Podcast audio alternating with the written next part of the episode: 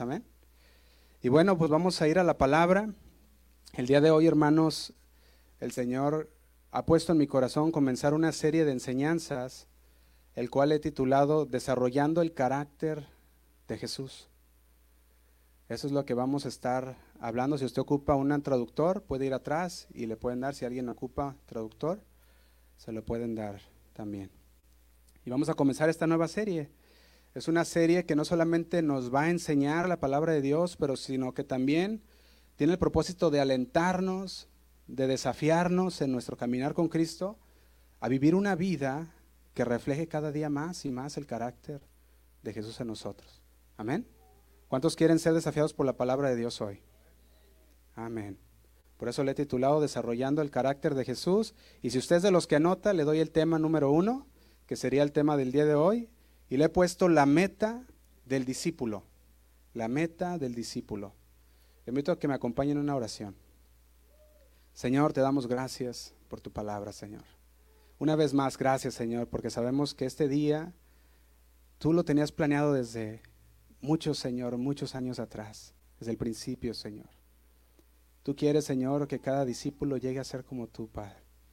Que llegue a ser formado, Señor, en tu carácter, llegue a desarrollar, Señor, su carácter, que se parezca a ti, Señor. Y en esta mañana, Señor, hemos venido porque te amamos, porque queremos, Señor, escuchar tu voz. Y no solamente queremos ser oidores, Señor, sino hacedores de ella. Ayúdanos, Señor. Te lo pedimos en el nombre de Cristo Jesús. Amén y amén. Y bueno, a través de la vida del creyente, la madurez debe de permanecer como la meta del creyente. O sea, tú vienes a Cristo y no se termina ahí, ¿verdad que no? Hace, hace unos meses estudiamos acerca de ah, creciendo hacia la madurez. Y esta serie va casi de mano con esa serie, pero esta habla de un carácter que tenemos que desarrollar o moldear a través del Espíritu Santo para parecernos cada día más y más al Señor. Ahora, en nosotros mismos no lo podemos llegar a ser. Nosotros no podemos en sí llegar a ser como Cristo en nuestras propias fuerzas. Necesitamos al Espíritu Santo, que es el que nos va a dar las fuerzas, el que nos va a guiar en cada momento de nuestro caminar. Cantábamos hace rato que, que somos peregrinos y extranjeros. Y el conocer esto denota que no somos de aquí, por lo tanto nuestra mentalidad debe de estar puestas en las cosas de arriba. Y cuando Jesús habla a nuestra vida por medio de su palabra, su palabra empieza a transformar nuestras vidas. Ahora, vaya conmigo a Primera de Pedro 1.1. En esta primera carta del apóstol Pedro podemos ver que es una salutación pero dentro de esa salutación que da en ese primer versículo, nos nombra uno de los atributos de Dios, la cual es la presencia de Dios. Quiero que lo leamos. Primera de Pedro 1, 1, dice así. Dice Pedro, apóstol de Jesucristo, a los extrapiados, eh, eh, perdón, a los expatriados de la dispersión. Dice el 2, elegidos según la presencia de Dios, Padre, en santificación del Espíritu para obedecer y qué? Y ser rociados con la sangre de Jesucristo. Gracia y paz os sean multiplicadas. El apóstol Pedro, que vemos aquí en su primera carta, daba una salutación a los hermanos expatriados. Dice, aquellos que se habían disparcido, ah, y nos empieza a nombrar en el Ponto, en Galacia, en Capadocia, en Asia, en, en Bitnía, dice aquellas ciudades en las cuales había muchos expatriados. Y en ese saludo les dice, ustedes fueron elegidos, según qué? Según dice la presencia de Dios. Ahora, ese tributo, conocemos, es único de Dios. La presencia viene de la palabra griega prognosis, que significa previsión. Ahora, esta palabra previsión está compuesta de dos palabras, previsión. Está hablando de pre, un previo. ¿Previo qué? Una previa visión. Ahora, también se puede traducir a la presencia como pre, un previo y ciencia, conocimiento. O sea que el previo conocimiento de Dios. Entonces, según la epístola También de Romanos, el apóstol Pablo dijo a los romanos en Romanos 8:29, si lo puede seguir en su Biblia, Romanos 8:29, que según este tributo de Dios de la presencia o el previo conocimiento de Dios, según este tributo nosotros, tú y yo, fuimos conocidos por Dios. Fíjate lo que dice Romanos 8:29. Dice, porque los que antes, ¿qué hizo? Los que antes conoció la presencia de Dios, también los predestinó para que fuesen hechos conforme a la imagen de su Hijo. Entonces, antes de que tú vinieras a Cristo, o lo ponemos más sencillo, antes que tú vinieras el día de hoy a la iglesia, el Señor ya lo tenía previsto. El Señor ya sabía que tú ibas a venir el día de hoy a, congregarte, que tú ibas a recibir la palabra el día de hoy. Así como Él sabía cuando tú te ibas a convertir, cuando tú ibas a decidir seguir a Cristo, Él lo sabía en su presencia, en su previo conocimiento. Por eso dice, porque los que antes conoció, también los predestinó. Entonces, como Él ya sabía que tú te ibas a convertir, como Él ya sabía que tú ibas a venir a los caminos de Él, Él preparó un camino para el cual o para en el cual tú ah, tienes que andar. Y fíjate muy bien esto. El Señor conocía que tú ibas a venir a Cristo, ibas a ser salvo, porque ibas a responder al llamado de Dios, y por eso el Señor preparó un camino para ti. ¿Cuántos quieren caminar ese camino? Amén. Ahora, déjame decirte algo también. Esa es una decisión que tú debes de tomar. Déjame leerte Deuteronomio 30, versículo 15. Deuteronomio 30, versículo 15. Vemos cómo el Señor, por medio de Moisés, habló a su pueblo. Y fíjate lo que hizo el Señor por medio de Moisés. Le dijo a su pueblo de la siguiente manera en el versículo 15. Dice, mira. Fíjate, aquí ponga su nombre si quiere. Mira. Yo puedo decir, mira Josué yo he puesto delante de ti hoy la vida y el bien. Dice, la muerte y el mal. Porque yo te mando hoy que ames a Jehová tu Dios, que andes en sus caminos y guardes sus mandamientos, sus estatutos y sus decretos. ¿Para qué? Para que vivas y seas multiplicado y Jehová tu Dios te bendiga en la tierra y dice a la cual entras para tomar posesión de ella. Pero también da una advertencia en el 17. Dice, mas si tu corazón se apartare y asiere oído sordo y no oyeres, y te dejares extraviar, y te inclinares a dioses ajenos y les sirvieres, dice el 18, yo os protesto hoy que de cierto pereceréis. No prolongaréis vuestros días sobre la tierra a donde vais, pasando el Jordán para entrar en posesión de ella. Y dice el 19, a los cielos y a la tierra llamo por testigos hoy contra ti, que os he puesto delante la vida y la muerte, la bendición y la maldición. Escoge pues la vida para que tú, dice, para que vivas tú y tu descendencia. Fíjate qué claro lo dice el Señor. A través de Moisés puso la elección delante de su pueblo. Le dijo, pueblo, aquí está la vida y la bendición de Dios si obedeces, si andas por mis caminos. Tienes la vida y la bendición de Dios. Y si desobedeces, tienes entonces la destrucción. Tienes la muerte y destrucción. Y Él puso eso. Ahora, la ruta de la obediencia, le podemos decir, es de doble sentido. Requiere que uno ame a Jehová pero también requiere que uno ande en sus caminos. Amar habla de un compromiso, habla de un compromiso, una devoción leal a Dios. Si yo quiero andar por sus caminos, quiero amarle, quiero amar a Dios, yo tengo una devoción por las cosas de Dios. Cuando andamos en sus caminos, es decir, obedecemos los preceptos de Dios, los mandatos de Dios. Entonces se requiere obediencia y se requiere ser leal fidelidad. Fidelidad por amor a Dios. Así que el Señor ha puesto delante de ti su palabra, sus enseñanzas, las cuales tienen el poder para transformar. Tienen el poder para llevarnos cada día a la imagen de Dios, la imagen de su Hijo Jesucristo. Y si usted es un creyente o un discípulo verdadero del Señor, usted ya ha comenzado ese cambio en su vida. Porque su palabra transforma, su palabra santifica, y Él es el que pone.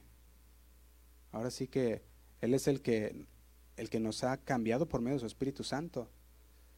Y si usted es una persona salva, una persona con el Espíritu Santo, usted está dejándose guiar por el Espíritu Santo. Y ha empezado un proceso de transformación. Por eso cuando ponía esta serie desarrollando el carácter de Jesús, nosotros tenemos que ver que el Señor ha puesto delante de nosotros los dos caminos y que la decisión es nuestra. El Señor sabía que vendríamos a Él y Él preparó un camino para nosotros. Y tú puedes andar por ese camino que Dios preparó para ti, pero debes decidir andar por Él, amar y obedecer al Señor. Ahora, nosotros podemos ver cómo el Señor pone hasta testigos y dice, a, a los cielos y a la tierra llamo por testigos que os he puesto delante la vida y la muerte, la bendición y la maldición. Pero no solamente los puso delante, sino que nos dice cuál escoger. Y nos dice, escoge pues la vida para que tú vivas y tu descendencia. Ahora, cuando nosotros vemos, la vemos las opciones que nos da el Señor, yo creo que sería muy obvio cuál deberíamos escoger, ¿sí o no? Ahora, la pregunta es, ¿lo estamos haciendo? O decimos, ah, sí, es, cierto, el Señor pone delante de nosotros, pero aún sigo en este camino, Señor, por un rato más. Sigo por el camino de mi voluntad, Señor. Sigo por el camino de hacer lo que yo quiero cuando yo quiera. Y entonces, Señor, ah, ahí más adelante, quizás cambie de opinión y me vaya por tu camino. La cosa aquí es que no sabemos cuánto tiempo nos reste. Y si habrá oportunidad, de enderezar nuestros caminos, ya yendo más allá. Ahora te puedes evitar muchos problemas eligiendo desde el inicio seguir al Señor.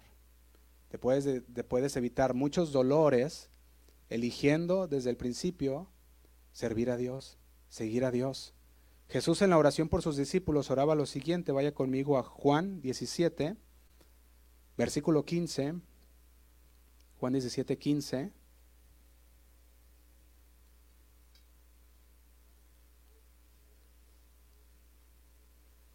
Vamos a leerlo.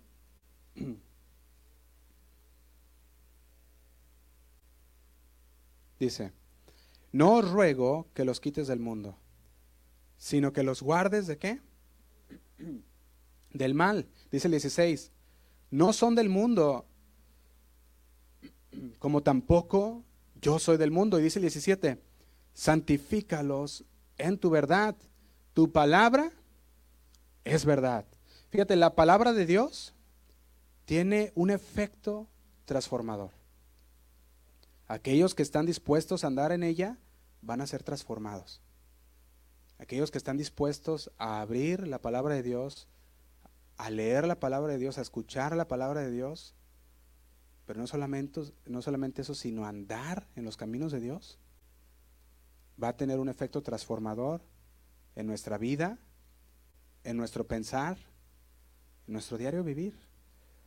Ahora, si nosotros nos llamamos discípulos de verdad, esto significa que un discípulo tiene un maestro, ¿sí o no? Porque un discípulo mira para ser como su maestro. De hecho, eso es lo que la palabra da como significado. El discípulo es el que sigue la doctrina de su maestro. Y Jesús es nuestro maestro. Jesús es nuestro buen pastor. Y su palabra dice ahí en el versículo 17, es verdad. Por eso dice, santifícalos en tu verdad. Esto habla, santifícalos en tu palabra.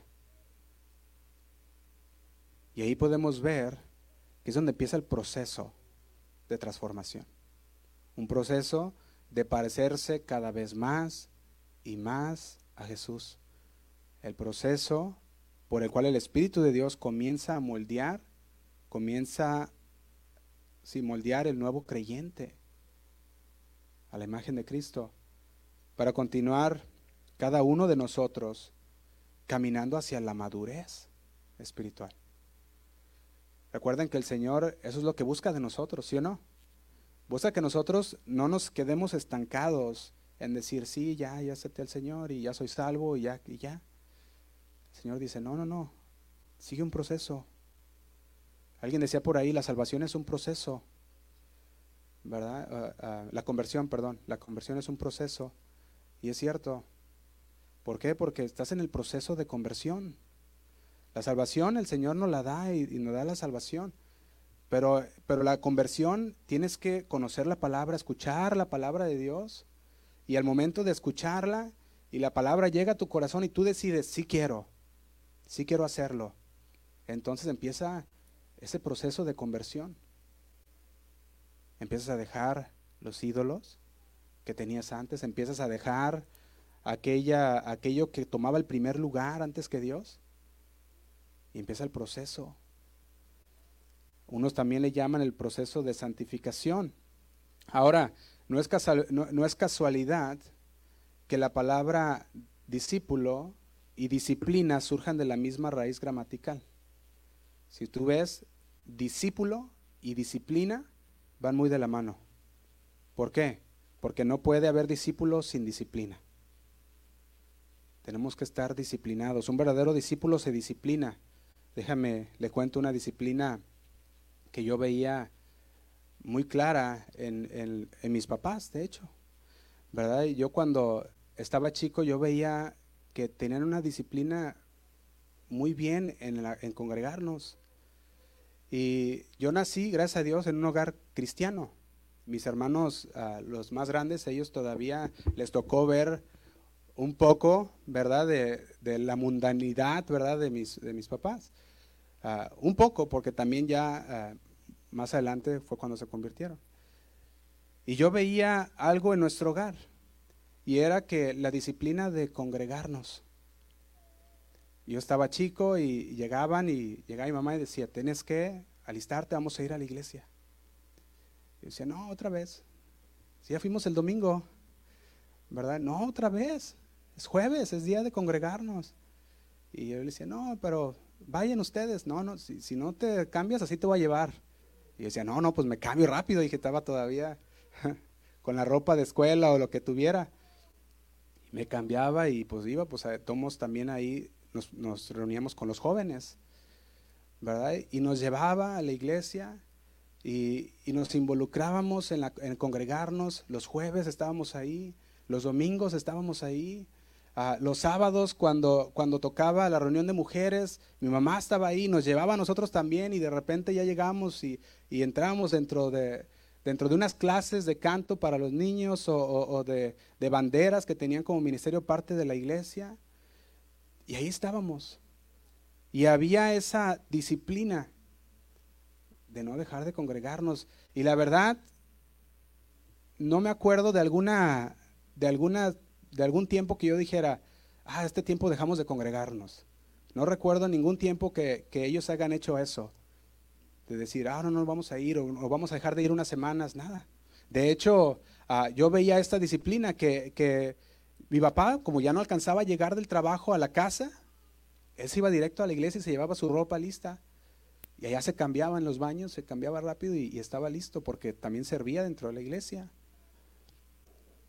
Y yo llegaba junto con, mi mamá, que de hecho nos teníamos que ir hasta en el camión, y duramos 35, 40 minutos en llegar. Aquí estamos a, 25 minutos y decimos, ah, está muy lejos.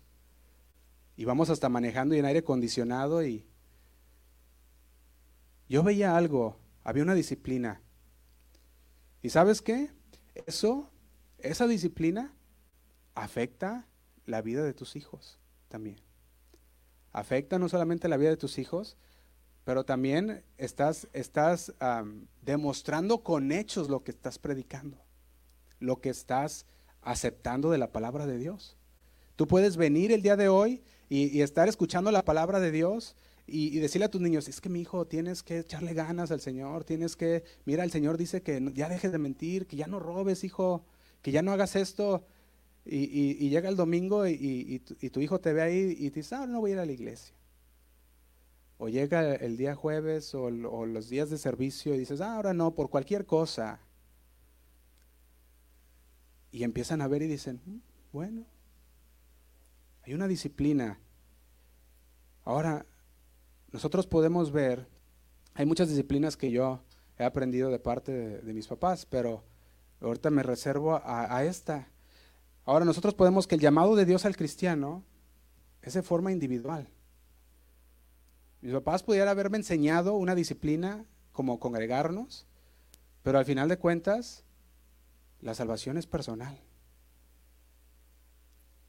La salvación, la disciplina, el discipulado es personal.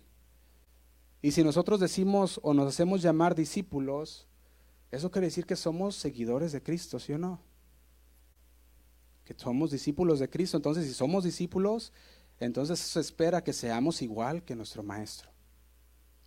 No podemos llamarnos hermanos discípulos y no querer ser transformados a la imagen de nuestro Maestro. No podemos serlo. Ahora, para que exista un discípulo o seguidor es necesario que exista un maestro. Y el maestro le inculca a su discípulo una doctrina para guiarlo en su crecimiento, le, guía, le, le da una enseñanza que puede hacerse de forma directa, hablando, como lo estamos haciendo el día de hoy, hablando la palabra de Dios, pero también puede hacerse de forma indirecta con nuestro ejemplo y estar enseñando también corrigiendo quizás cuando su accionar en alguna situación sea de sea muy fuerte y corrige y dice, ¿sabes qué? Ah, dije lo que no tenía que decir o a lo mejor mi reacción fue mal y decimos, discúlpame.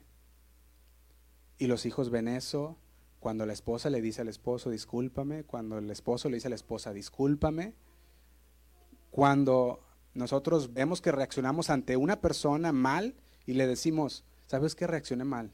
Discúlpame, muchos se quedan. Ah, caray. No, pues está bien, no te preocupes. Fíjate, Cristo puso lo siguiente en Mateo 16, 24. Esto fue lo que les dijo el Señor Jesús a sus discípulos. Y aquí puede contarse usted entre ellos si es un discípulo de Cristo. Dice así, Mateo 16, 24. Dice, entonces Jesús dijo a sus discípulos, si alguno quiere venir en pos de mí, ¿qué debe de hacer? Dice, niéguese a sí mismo y tome su cruz y sígame.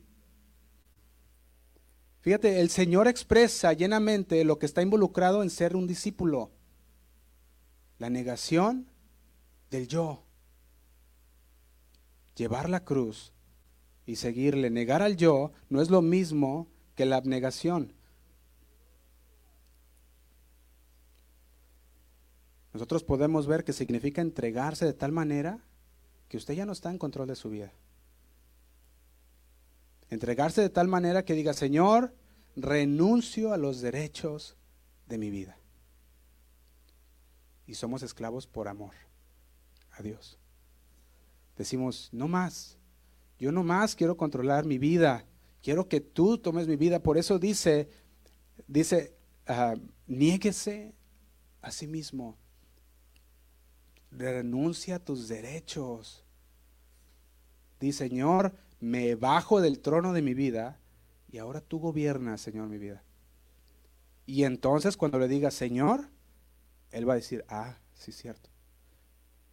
Sí soy tu Señor. ¿Por qué? Porque tú te has bajado de tu trono y me has puesto a mí.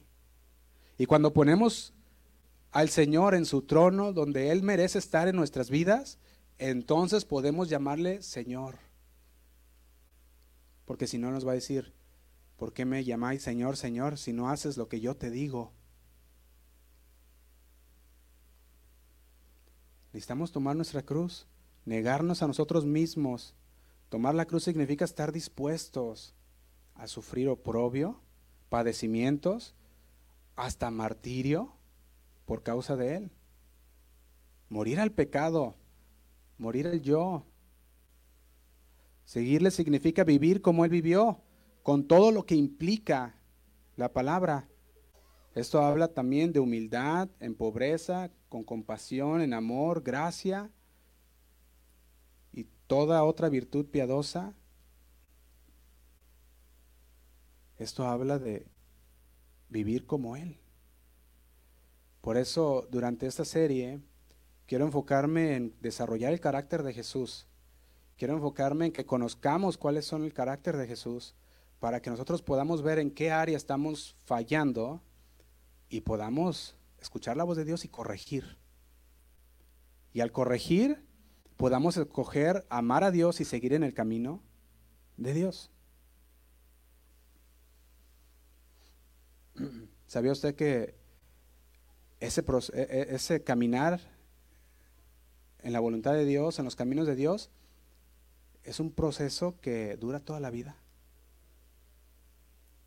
Toda la vida. O sea que ya sea hasta que el Señor venga o hasta que el Señor te llame, tú debes de estar en ese proceso.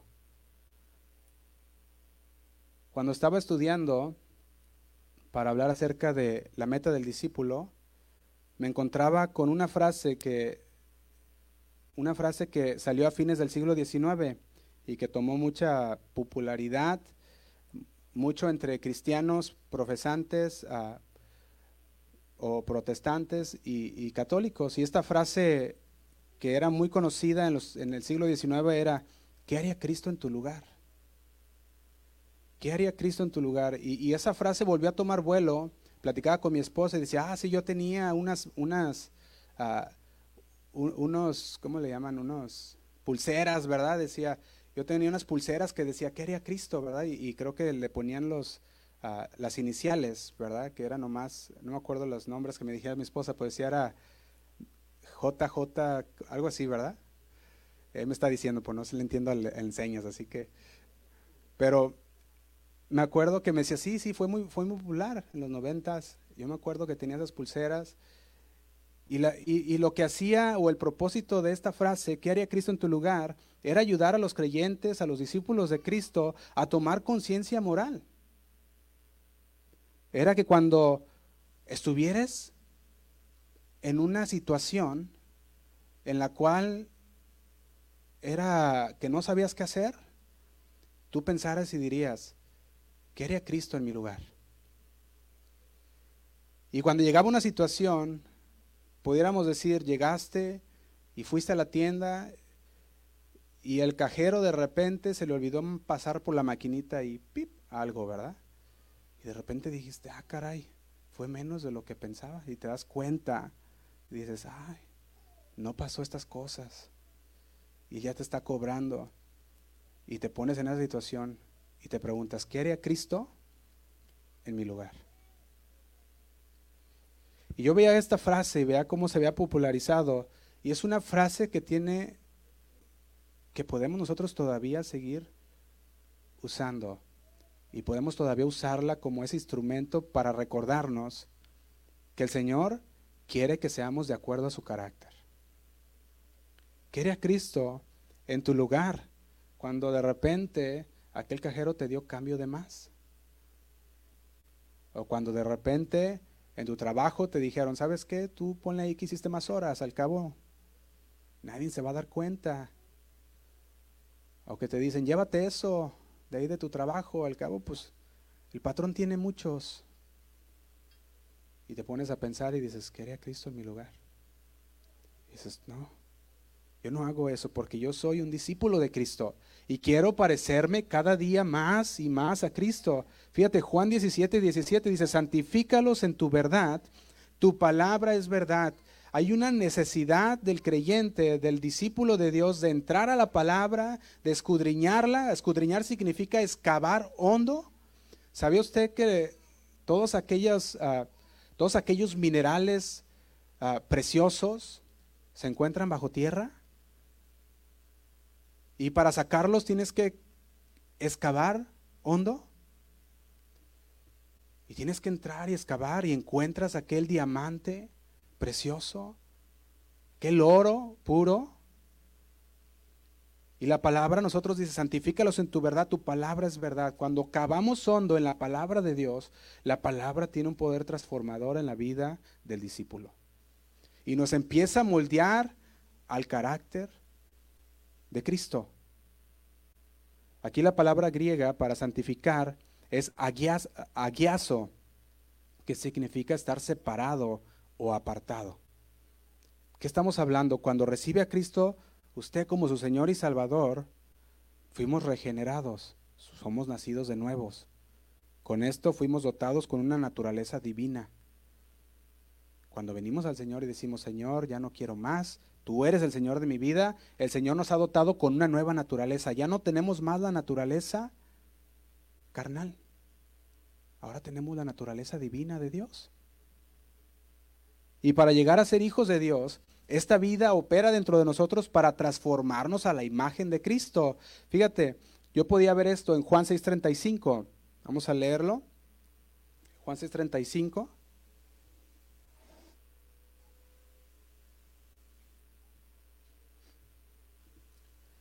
Vamos a leerlo. Dice así.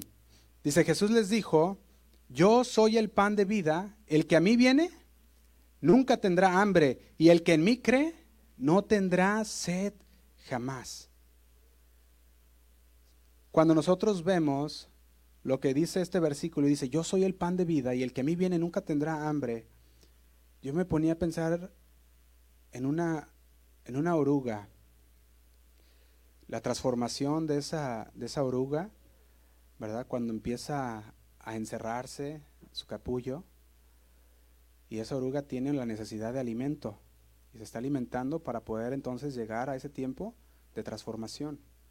Y yo veía, el Señor es nuestro pan, es nuestro alimento. Cuando nosotros nos alimentamos de la palabra de Dios, nos estamos llenando de ella para entonces poder ser transformados a la imagen de Dios. El Señor desea que, que le tomemos a Él como nuestra comida espiritual. Todos los días. Y solamente de esta manera podremos crecer. Solamente de esta manera podemos ser transformados. Y a medida que nos llenamos del Señor Jesús, somos suministrados para poder crecer en esa vida divina, en esa nueva naturaleza divina. De hecho, segunda de Corintios 3:18, le invito a que lo lea conmigo o que vaya en su Biblia. Lo puede también leer en la pantalla si gusta, segunda de Corintios 3:18. Se lo voy a leer en esta traducción lenguaje actual. Dice así, lo voy a leer desde el 14. Dice, ellos nunca entendieron esto. Por eso, hasta el día de hoy, cuando leen los libros de Moisés, no lo entienden. Es como si su entendimiento estuviera cubierto con un velo. Solo Cristo puede ayudarlos a entender.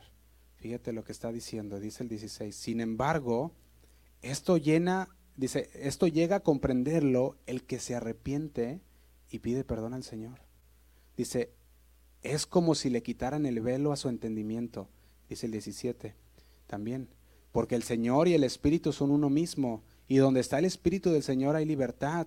Y nosotros no tenemos ningún velo que nos cubra la cara. Somos como un espejo que refleja la grandeza del Señor, quien cambia nuestra vida gracias a la acción de su Espíritu en nosotros cada vez nos parecemos más y más a Él. Fíjate qué hermosa lo dice esta versión. Cuando nos arrepentimos, cuando venimos al Señor de corazón y decimos, Señor, yo ya no puedo más, sé tú el Señor de mi vida, dice que es como un velo que se ha quitado de nuestro entendimiento. Y podemos entender, y podemos escuchar la voz de Dios, podemos atender a la voz de Dios. Y dice, este versículo dice, el Espíritu Santo, quien cambia nuestra vida, es el que mora en nosotros. Ahora, al tomar la palabra de Dios como nuestro alimento, como nuestro nutriente, recibimos y asimilamos más la vida de Dios en nosotros. Vamos asimilándolo, vamos recibiendo y por lo tanto experimentamos la transformación que Cristo desea que, que tengamos, que no es meramente externa, Empieza, de hecho, de adentro hacia afuera. Empieza cambiando nuestra actitud, empieza cambiando nuestra manera de pensar y de repente se empieza a ver en nuestros hechos. Y la gente dice, oye, pues ya, ya hablas diferente, ya no hablas como nosotros, ya no piensas igual que nosotros. Y yo creo que todos tenemos espacio para crecer, amén. Hasta la fecha no he conocido a alguien que diga, yo ya, ya estoy completo, ¿verdad? No, yo creo que todavía, y ni lo conoceremos, ¿verdad? Yo creo que no es más. Primera de Timoteo 4.16 o 4.14, vamos a Primera de Timoteo 4.14. Fíjate lo que le decía el apóstol Pablo a este joven Timoteo, su discípulo. Fíjate lo que dice. Dice el 14, no descuides. Esto dice, esto quiere decir, practica, no lo descuides, practica qué? El don que hay en ti, que te fue dado mediante profecía con la imposición de las manos del presbiterio. Y dice el 15, ocúpate en estas cosas, permanece en ellas, para que tu aprovechamiento sea manifiesto a quienes? A todos. Fíjate, le está diciendo Timoteo, practica, Timoteo, no descuides, le está diciendo Timoteo, que se vea de tal manera que ellos puedan ver tu crecimiento espiritual. Que ellos puedan ver tu, tu progreso espiritual. Dice el 16, ten cuidado de ti mismo y de la doctrina. Persiste en ello, pues haciendo esto te salvarás a ti mismo y a los que te oyeren. La palabra clave que yo veo aquí es progreso. Él no le dijo a Timoteo, Timoteo, tienes que ser perfecto. Simplemente le dijo, sigue adelante. Sigue adelante. El objetivo de Pablo, incluso para sí mismo, fíjate lo que dice Pablo a los filipenses en Filipenses 3.12. Filipenses 3.12 les dice a los filipenses, les dice, no que lo haya alcanzado ya. Él mismo decía, yo también estoy en esa carrera. Yo también estoy caminando hacia la meta. Yo también estoy ah, prosiguiendo, ¿verdad? Hacia la meta. Dice, no que lo haya alcanzado ya, ni que ya sea perfecto. Dice, sino que prosigo. Dice, por ver si logro hacer aquello para lo cual fui también nacido por Cristo Jesús. Yo les comentaba hace unos momentos que el Señor en su previo conocimiento sabía que tú ibas a llegar a Él y Él preparó un camino para ti. Y Pablo decía, yo quiero caminar ese camino que Dios preparó para mí. Pablo decía, no me malinterpretes, yo no soy perfecto, yo también estoy en el camino, así como tú también. No había alcanzado la madurez completa, no, no había podemos poner esa no había plantado su bandera de decir, ya llegué, triunfé. Todavía no. Pero estaba avanzando hacia ella, ¿sí o no? Estaba progresando. Su deseo era llegar a ser como Jesús. Le decía, sean imitadores de Jesús. Es más, si, si, no, si no lo han conocido tan bien como me han conocido a mí, Pablo les decía, sean imitadores de mí como yo soy de Jesucristo. Y él podía decir eso porque él sabía que estaba encaminando en los caminos de Dios. Porque su ejemplo avalaba lo que hablaba. Una advertencia, o perdón, una adherencia a la palabra de Dios crea un verdadero discípulo. Puede llamarse usted discípulo, pero si usted no se adhiere o se adhiere, perdón, a la palabra de Dios, entonces dudaría mucho que fuera un discípulo verdadero. Fíjate, Juan 8:31, se los leo. Juan 8, versículo 31, dijo así. Dice, dijo entonces Jesús a los judíos que habían creído en él. Aquí es importante saber que había unos judíos que ya habían creído en él y dice, si vosotros permaneceréis en mi palabra, si están adheridos a mi palabra, si están pegados a mi palabra, si permanecen firmes en mi palabra y se seréis verdaderamente mis discípulos. Un discípulo es el que se adhiere a la palabra de Dios. Porque su palabra dice, santifícanos en tu palabra, tu palabra es verdad. nos adherimos a la palabra de Dios. Un discípulo, hermanos, desarrolla el carácter de Jesús. ¿Cuántos quieren tener el carácter de Jesús? Déjeme decirle algo acerca del carácter antes de terminar. El carácter eh, viene de la palabra griega carácter. Y esta habla, habla también de un instrumento que se usaba en la antigüedad para grabar algo. De hecho, esta palabra carácter significa el que graba. Entonces, ¿qué es lo que se usaba? Había, en la antigüedad usaban este aparato que, tenía cierta forma o, le, habían, le, habían, puesto un diseño, ¿verdad? En la punta y ellos ponían una, un pedazo de fierro, ¿verdad? o una, una moneda y con ese carácter lo apretaban y le daban un martillazo o lo apretaban a fuerza y marcaba la moneda, por ejemplo, la moneda del César. Entonces, esa marcaba esa imagen dentro de la moneda. Entonces, cuando está hablando del carácter, está hablando que el carácter para nosotros es algo que se forma por medio de una presión o por medio de, de, un golpe como se formaba aquella moneda. Es la impresión que quedaba grabada en la moneda. Entonces, para nosotros, seguir el carácter de Jesús, ser conforme al carácter de Jesús, estamos hablando que estamos tan apegados al Señor que el carácter se ha formado en nosotros. Como esa moneda que ha sido, que ha sido, ah, no sé cómo se le, no me acuerdo cómo le dicen, si prensada o algo así, ¿verdad?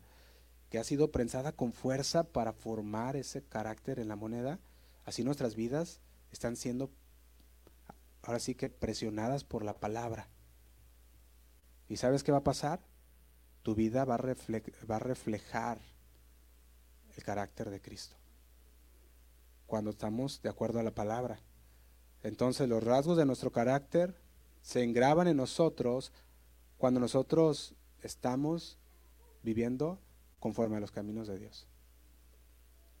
Nuestras vivencias, experiencias, sean buenas y malas, están formando el carácter de la persona. También, si nosotros estamos apegados al Señor, entonces el carácter de Dios se formará en nuestras vidas. Quiero leerle para estar terminando Romanos 5.1. Pablo decía a los romanos los resultados de creer en Jesús. Le decía en Romanos 5.1, dice, justificados pues por la fe, tenemos paz para con Dios por medio de nuestro Señor Jesucristo. Y dice el 2, dice, por quien también tenemos entrada por la fe a esta gracia en la cual estamos firmes. Dice, y nos gloriamos en la esperanza de gloria de Dios. Y fíjate, dice, y no solo esto, sino que, sino que también nos gloriamos en qué cosa? En las tribulaciones.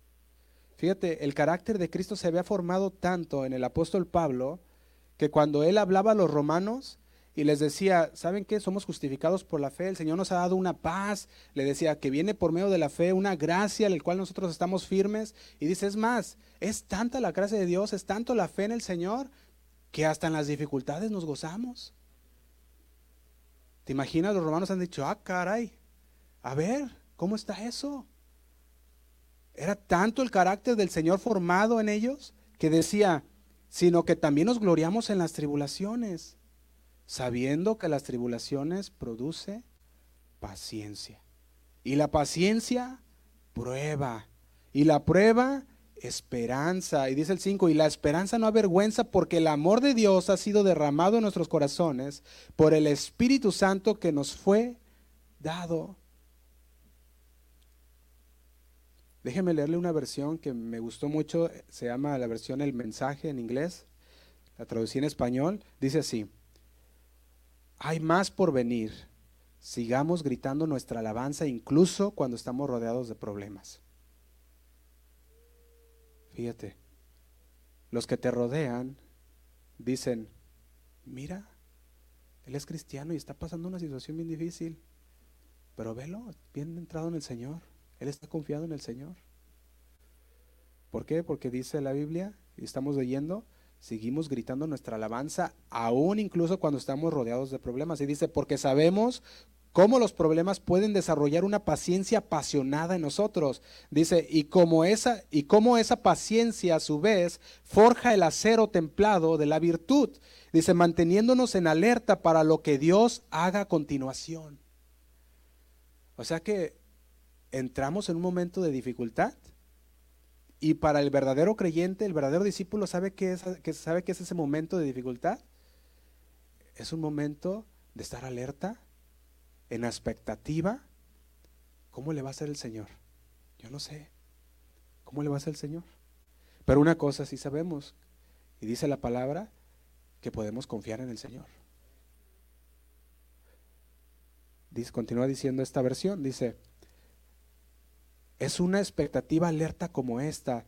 Nunca nos quedamos sintiéndonos decepcionados. Todo lo contrario, no podemos juntar suficientes recipientes para contener todo lo que Dios derrama generosamente en nuestras vidas a través del Espíritu Santo. A través, hermanos, de las dificultades, de las pruebas, de las necesidades, o quizás, o quizás tú no estés pasando nada de eso y, y, y estés bien. Y aún en esa prosperidad de Dios, está el Señor obrando en tu vida. Nos está moldeando a la semejanza de Cristo. Y yo quiero estar marcado por el Señor, por su carácter. Y si usted quiere estar marcado, estar imprimido, tener el carácter de Jesús, entonces usted debe de amar a Dios con todo su corazón. Esto es serle fiel a Dios. Y no solamente serle fiel a Dios, mantener esa fidelidad, sino seguir en sus caminos. Esto es obediencia. Para que todo esto suceda, necesitamos dominar ciertas cosas de nuestras vidas que todavía nos están estorbando despojándonos de todo peso del pecado para que podamos correr la carrera que Dios tiene para nosotros y que podamos ser entonces formados conforme al carácter de Cristo. Amén. Le invito a que se ponga de pie, hermano. Vamos a terminar con una oración.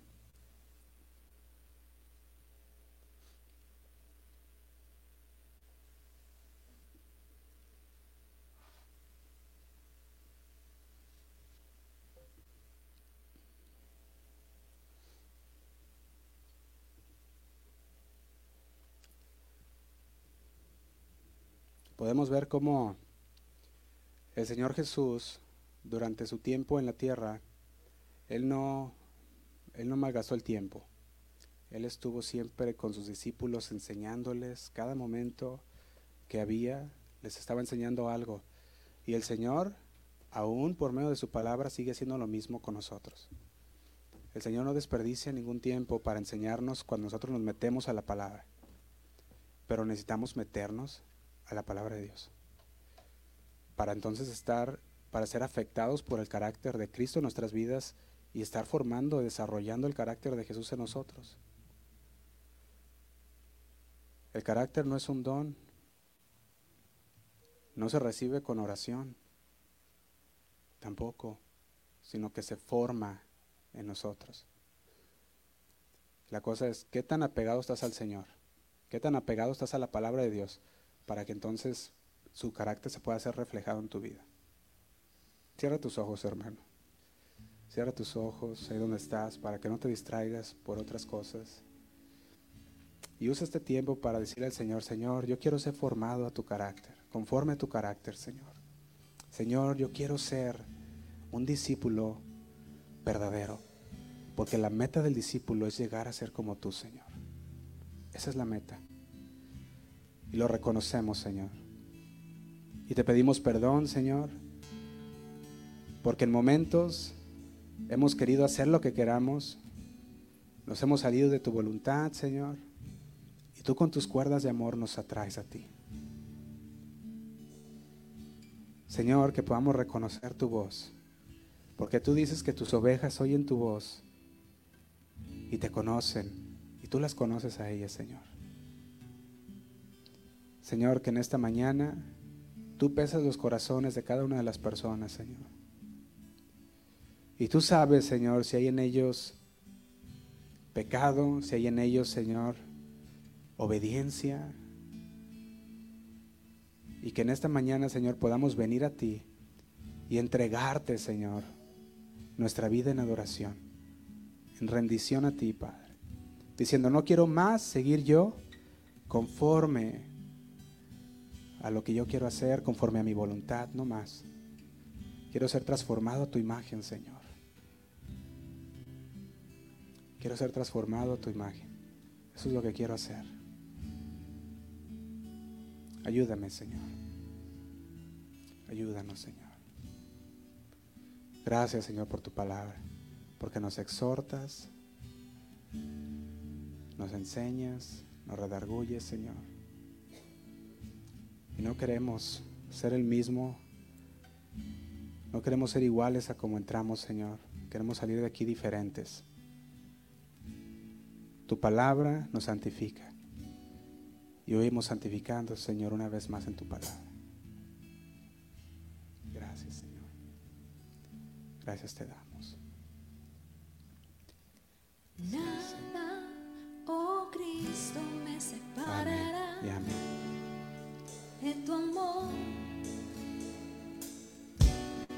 Vamos a decirle al Señor, amén. hecho más que vencedor, mi Señor. Tu espíritu me guiará, tuyo soy. Yo anhelo parecerme a ti, más y más.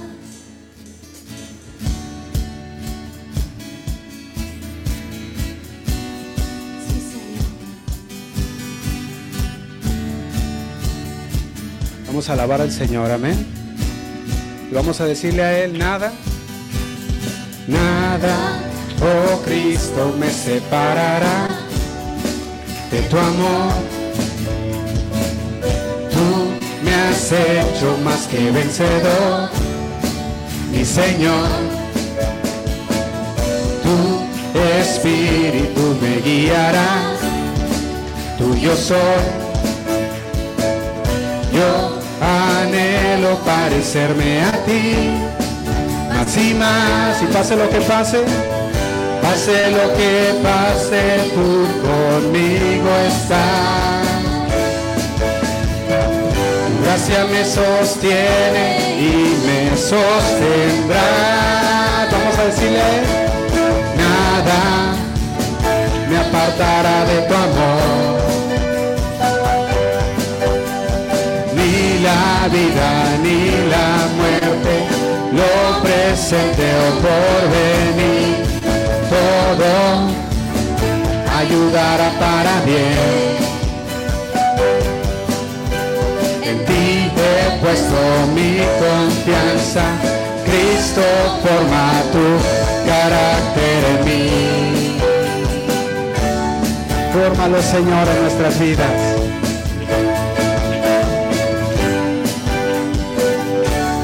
A decir otra vez, nada, oh Cristo, nada, oh Cristo, me separará de tu amor. Tú me has hecho más que vencedor, mi Señor, tu espíritu, tu espíritu me guiará, tuyo soy, yo anhelo, yo parecerme a ti, más y más, y pase lo que pase, pase lo que pase, tú conmigo estás. Tu gracia me sostiene y me sostendrá. Nada me apartará de tu amor, ni la vida ni la muerte ni la vida ni la muerte, lo presente o por venir, todo ayudará para bien. En ti he puesto mi confianza, Cristo forma tu carácter en mí.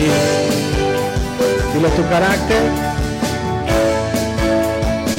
tu carácter en mí. Carácter, Señor. Fórmalo, Señor, en nosotros. Tu carácter en mí. Sí, Señor.